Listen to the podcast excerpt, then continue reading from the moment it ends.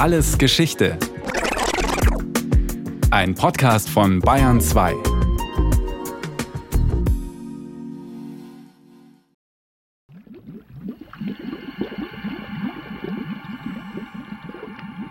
Balnea vina Venus, corrumpunt corpora nostra.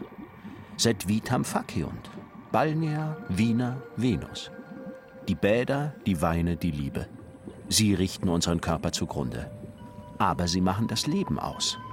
Die Bäder, die Weine, die Liebe. Das steht auf dem Grabstein des Römers Claudius Secundus aus dem ersten Jahrhundert nach Christus. Für Claudius Secundus, aber auch für zahlreiche andere Bürger des römischen Reiches, machte Baden das Leben lebenswert.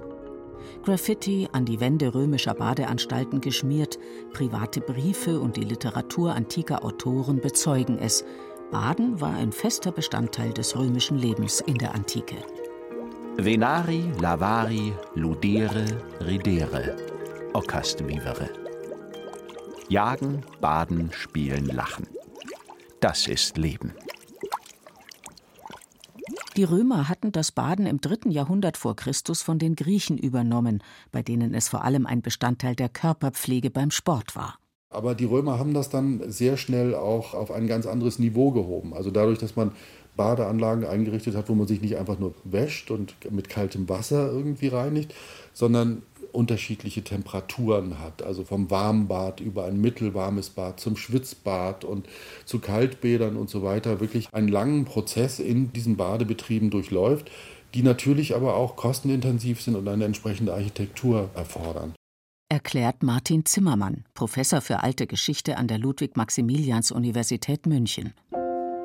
Über 800 Bäder soll es allein in der Stadt Rom gegeben haben. Am prachtvollsten waren die kaiserlichen Badeanlagen, die sogenannten Thermen, gebaut unter der Patronage der römischen Kaiser. Zwischen 25 vor und 315 nach Christus entstanden Anlagen von monumentalen Ausmaßen, eine größer und herrlicher als die andere. Viele Zeitgenossen rühmten die verschwenderische Pracht der kaiserlichen Thermen, beschrieben den kostbaren Marmor, mit dem Wände und Böden verkleidet waren, die Mosaiken aus Gold und Glas, die Säulen aus poliertem Granit. Ihr Bau verschlang Unsummen an Geld, das von den Kaisern oder ihnen nahestehenden reichen und mächtigen Personen bezahlt wurde. Das System Herrschen durch Wohltätigkeit war in der Antike ganz üblich. Der Euergetismus ist ein Phänomen, das im Hellenismus entstanden ist, also das Wohltätertum. Und das hat ganz einfach damit zu tun, dass die Städte oder Poleis, wie die Griechen das genannt haben, selbst keinen städtischen Etat hatten, mit dem sie öffentliche Einrichtungen fördern konnten. Die hatten zwar Steuereinnahmen, aber diese Steuereinnahmen reichten nicht, um die Infrastruktur zur Verfügung zu stellen und zu bauen. Und deshalb war man darauf angewiesen, dass die reichen Bürger der Stadt ihre finanziellen Mittel einsetzen, um Bäder zu bauen, Bibliotheken zu bauen, die Straßen instand zu halten und so weiter.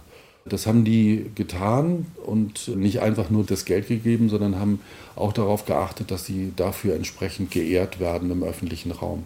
Und die waren bereit, das Geld zu bezahlen, weil man umgekehrt ihnen sozusagen die Möglichkeit gegeben hat, die politischen Geschicke der Stadt zu bestimmen. Der Euergetismus war also eine Art Abmachung zwischen Herrschenden und Beherrschten. Die Reichen wurden nämlich nicht in großem Maße besteuert, aber die Erwartung war da, dass sie ihr Vermögen für die Allgemeinheit zur Verfügung stellen. In den Bädern waren denn auch Inschriften zu lesen, wem die Badenden das Öl oder das Feuerholz zu verdanken hatten, wer den Bau oder die Renovierung bezahlt hatte. Die die Welt heil machen und Städte wieder instand setzen unsere Herren Flavius Julius Constantius und Julianus, der hochedle und siegreiche Kaiser, haben mit kaiserlicher Freigebigkeit diese Bäder restauriert, die durch ein Feuer zerstört worden waren. Lautete beispielsweise eine Inschrift in Spoletium, einer Stadt in Umbrien. Das gehörte alles zum Euergetismus. Man hat die großen öffentlichen Bäder gebaut und hat auch gleichzeitig Geld zur Verfügung gestellt, um diese Bäder auch instand zu halten und zu betreiben. Das kann man vergleichbar heute noch in den Vereinigten Staaten sehen. Also in das Museum for Natural History zum Beispiel in New York geht, dann fällt jedem sofort auf, dass die einzelnen Vitrinen Namen von Privatpersonen haben, die diese Vitrine bezahlt haben. Das ist im Grunde genommen ein sehr ähnliches Prinzip. Das zeigte Wirkung, wie der von dem römischen Dichter Martial überlieferte Ausspruch über den Kaiser Nero bezeugt. Quid Nerone peius, quid termis melius Neronianis. Was ist schlimmer als Nero? Was besser als Neros Thermen? Noch als Ruine sind die kaiserlichen Thermen imposant, jetzt wo nur noch ihr Ziegel- und Zementkern übrig ist. Aber was auffällt im Stadtbild von Rom, das ist auch heute noch für jeden Besucher sichtbar, dass die großen öffentlichen Bauten einen Großteil äh, der Stadtfläche einnehmen. Also das gesamte Zentrum Roms besteht ja im Grunde genommen aus öffentlichen Bauten. Und ein ganz wichtiger Teil dieser öffentlichen Bauten in Rom sind natürlich diese Bäder, die ja zum Teil gigantische Ausmaße haben. Wenn man zum Beispiel die Caracalla-Thermen nennt, das ist ja eigentlich wie ein eigener Stadtteil, der eingerichtet wurde, nur für die Badekultur. Der Besuch der Therme folgte einem ganz bestimmten Ablauf. Man entkleidete sich, salbte sich mit Öl und trieb leichten Sport, etwa ein Ballspiel oder ein Training mit Hanteln, in den dafür vorgesehenen Räumen, den Paleistrei. Schmutz, Öl und Schweiß schabte man danach mit einem gebogenen metallischen Instrument, dem Strigilis, ab, bevor das eigentliche Baden kam. Dabei wurden mehrere Räume mit unterschiedlichen Temperaturen besucht. Das heiße Bad, Caldarium, das warme Bad, Tepidarium und das kalte Bad, Frigidarium. Manche Thermen hatten auch trockene Schwitzbäder, der heutigen Sauna ähnlich. In den großen Badeanlagen wie der Caracalla-Therme hatte man auch noch die Möglichkeit, eine Runde in den Schwimmbecken zu schwimmen. Und dabei traf man Freunde und Bekannte, genoss eine Massage, nahm einen Imbiss, trank durchaus auch Alkohol, las, hörte einen Vortrag oder besuchte einen Arzt. Das Baden diente nicht nur der Körperpflege, sondern war ein soziales Ereignis.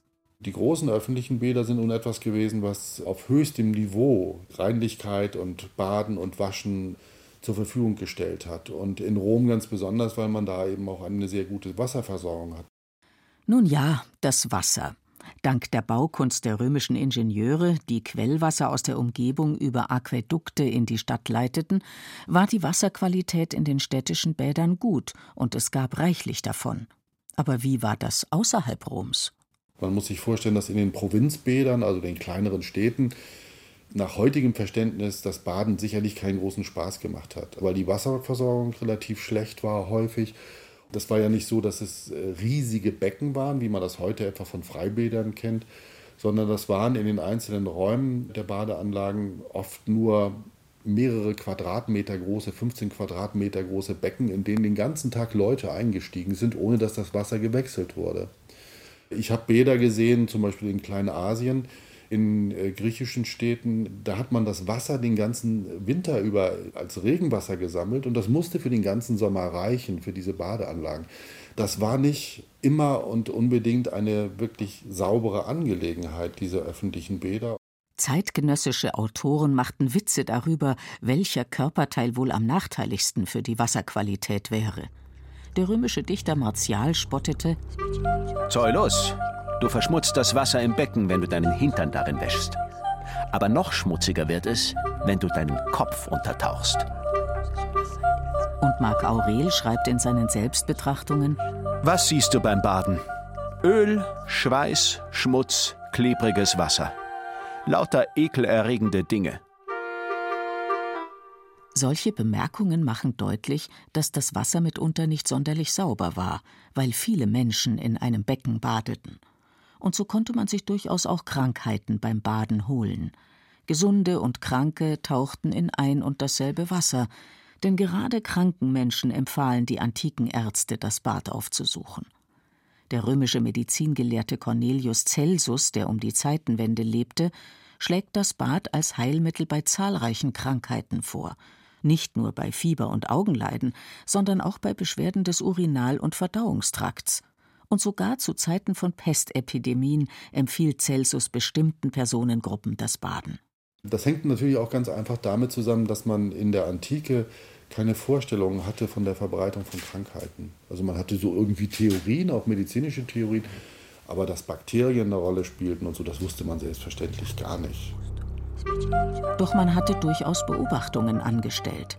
So warnt Celsus auch davor, mit einer offenen Wunde ins Bad zu gehen, da dies zu Wundbrand führen könnte. Und Plinius der Ältere rät, nach einer Entbindung das öffentliche Bad zu meiden. Wie können wir uns das Publikum in den Badehäusern vorstellen? Mischten sich die sozialen Schichten im Badehaus? War das Bad ein sozialer Gleichmacher? Offiziell waren die Bäder ja für alle da. Aber der Großteil der stadtrömischen Bevölkerung war beschäftigt mit dem täglichen Erwerb und mit der Arbeit. Und wer hatte schon Zeit, also stundenlang, sich in diesen Badeanlagen aufzuhalten? Und da geht man mittlerweile davon aus, dass es vor allen Dingen eine ganz bestimmte Schicht war, die sich dort aufgehalten hat, die also in den Morgenstunden die Geschäfte erledigt hat, am Mittag sozusagen in der Mittagspause fertig war mit den wichtigen wirtschaftlichen, finanziellen und sonstigen Aktivitäten und sich dann am Nachmittag die Zeit nehmen konnte, um wirklich stundenlang sich in den Bädern aufzuhalten.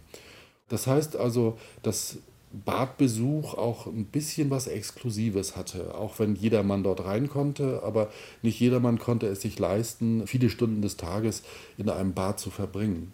Gepflegtes Aussehen war ein Statussymbol. Reinlichkeit ist natürlich eine ganz wichtige Sache für die Führungsschichten gewesen. Also, dass man sozusagen sauber und reinlich auftritt, hat auch damit zu tun, dass man damit eben halt auch signalisiert, dass man zu einer Schicht gehört, die die Zeit hat, sich zwei oder drei Stunden am Tag mit dieser Reinlichkeit zu beschäftigen. Auch Frauen besuchten die Badehäuser und gemischtes Baden scheint nicht unüblich gewesen zu sein. Professor Zimmermann. Es ist natürlich schon so, dass diese männliche Welt, das ist eine patriarchalisch organisierte Welt, natürlich ganz konkrete Vorstellungen hatten, dass die eigenen Frauen sich nicht nackt öffentlich zeigen sollten. Aber wie Männer so sind, die hatten natürlich trotzdem Interesse daran, dass möglichst viele andere Frauen da nackt rumturnten und viele von denen ja auch Prostituierte waren. Antike Autoren haben auch das kommentiert. In der Literatur ist es natürlich so, dass alle Leute da irgendwie hingingen und dass darüber beklagt wird, dass bestimmte Schamgrenzen in den Umkleideräumen nicht eingehalten werden, dass sich Prostitution ausbreitet. Also das sind so Sachen, wenn man festgestellt hat, es gibt bestimmte Missstände, dass man versucht hat, die abzustellen, weil das dem repräsentativen Charakter dieser unglaublichen Investition von Hunderten von Millionen Euro sozusagen widersprochen hätte. Und so erließen einzelne Kaiser, beginnend schon mit Augustus um die Zeitenwende, verschiedene Gesetze, um das gemeinsame Baden zu unterbinden indem man eben halt getrennte Badezeiten eingeführt hat für Frauen und Männer. Also um diese Kontakte zu verhindern und das besser kontrollieren zu können, weil es in den riesigen Bädern ansonsten gar nicht zu kontrollieren war. Das öffentliche Baden geriet in den westlichen Nachfolgereichen Roms vollkommen in Vergessenheit. Im Gebiet des Oströmischen Reichs hingegen wurde die Tradition weitergeführt, rituell eingebunden in die Hygienevorschriften des Islam – der Hammam ist der direkte Nachfahre des römischen Bades. Die Abfolge von Räumen mit ihren ganz bestimmten Prozeduren, Schwitzen, Waschen, Massage und vor allem der gesellige Aspekt, das Bad als ein Ort, wo man mit Freunden und Bekannten entspannt, lacht und plaudert, all das zeigt eine frappierende Ähnlichkeit zu den römischen Bädern.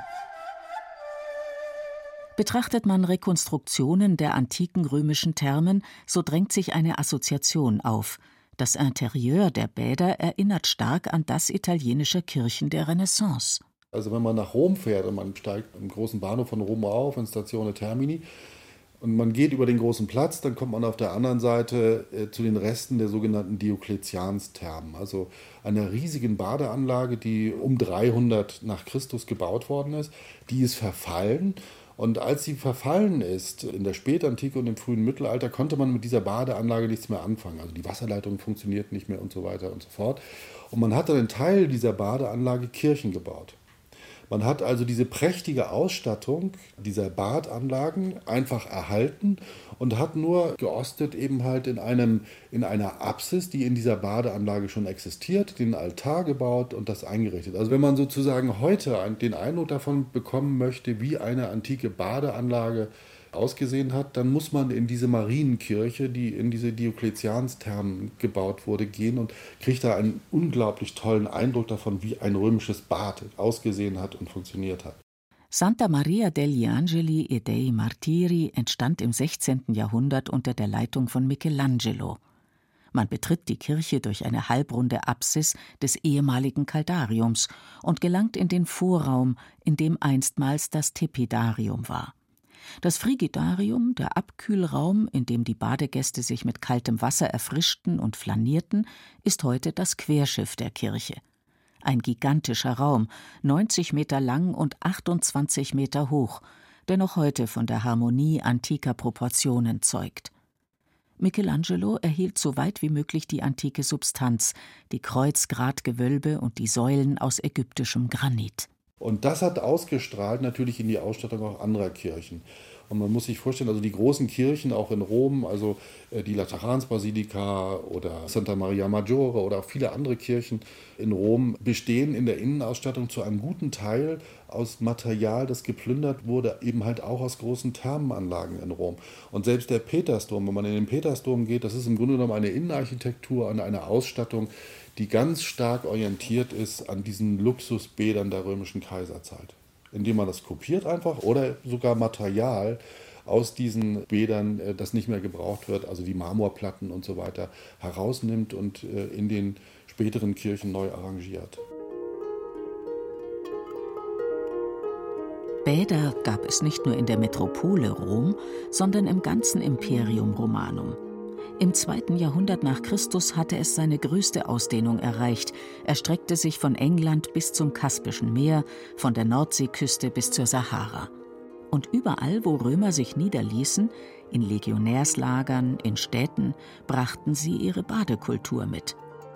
Mit den archäologischen Ausgrabungen im 19. Jahrhundert wurden diese Badeanlagen zutage gefördert.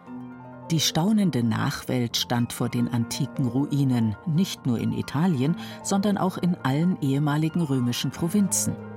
In Deutschland waren dies vor allem die Thermen in Trier und Badenweiler, aber auch die Militärbäder entlang des Limes, die für die römischen Legionäre gebaut wurden.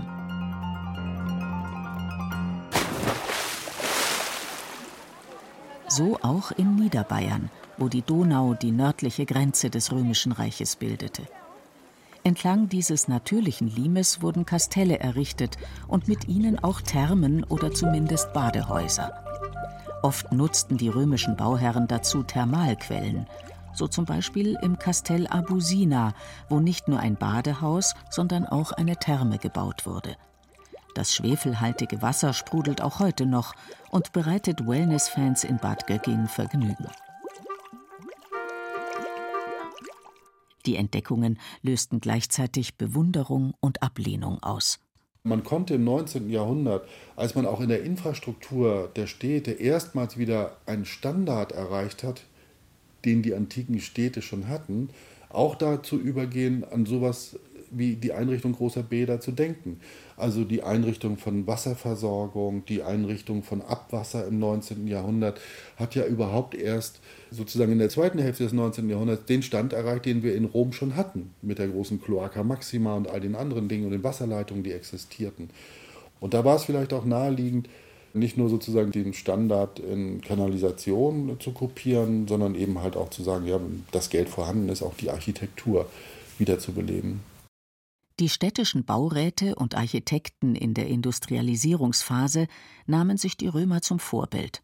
Man kopierte die Antike, technisch, aber auch optisch, weswegen gerade Bauten der Infrastruktur oft im neoromanischen Stil gehalten sind. Am augenfälligsten sind die Eisenbahnviadukte, wo nicht nur die Architektur, sondern auch das Wort aus der römischen Kultur entlehnt wurde, von dem lateinischen aquaeductus, der Wasserleitung aber auch zahlreiche Bahnhöfe, so die in Leipzig und Dresden, in Augsburg und Regensburg, tragen römische Stilmerkmale. Und das natürlich auch als repräsentatives Mittel von Politik. Schaut her, wir können das bauen, was die Römer gebaut haben. Doch nicht nur der technische Ehrgeiz, auch schwüle Fantasien wurden durch die Entdeckungen angeregt. Die klassische Akademiemalerei der Zeit schwelgte in Darstellungen römischer Bäder, in denen halb oder ganz nackte Schönheiten sich im kristallklaren Wasser der Marmorbecken oder auf polierten Granitbänken räkelten. Halb fasziniert, halb abgestoßen waren die Menschen des 19. Jahrhunderts. Die römischen Bäder galten als Inbegriff dessen, was das römische Reich zum Niedergang gebracht hatte. Ausschweifungen, Verfall der Sitten, kurz Dekadenz. Das passt natürlich sehr gut so in diese Zeit des Luxus, des vulgären Lebens der Römer. Und wenn man die kaiserzeitliche Literatur ansieht, dann findet man ja auch viele Beispiele dafür, dass in den Bädern eben halt auch Anbahnungen von sexuellen Kontakten, Prostitution und so weiter eine große Rolle spielt. Und das hat natürlich die Altvorderen im 19. Jahrhundert in ihrer Fantasie unglaublich beflügelt, sodass die das natürlich auch den Blick verstellt hat für das, was da wirklich stattfand in diesen Bädern.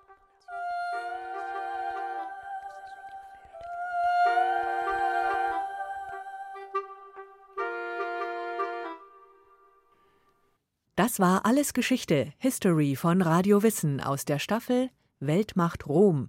Diesmal mit der Folge Badekultur und Herrschaft von Julia Devlin. Gesprochen haben Beate Himmelstoß und Thomas Birnstiel. In der Technik war Andreas Lucke, Regie Martin Trauner, Redaktion Thomas Morawetz. Noch mehr Lust auf das Leben im Römischen Reich? Vielleicht sogar auf ein Rollenspiel im römischen Kempten in Cambodunum? Am Sonntag, den 24. Juli, Dienstag 26. und Donnerstag 28. Juli, jeweils um 19 Uhr, findet auf Twitch das Rollenspiel statt Pen and Paper Cambodunum, die Suche nach dem Keltenfürst. Es wird spannend. An dieser Stelle verraten wir aber erstmal nur so viel. Es geht um die Spurensuche nach einer vermissten Person im römischen Cambodunum. Mehr Infos zum Spiel und natürlich über Kelten und Römer in Bayern gibt's auf ardalpha.de und in den Shownotes zu diesem Podcast.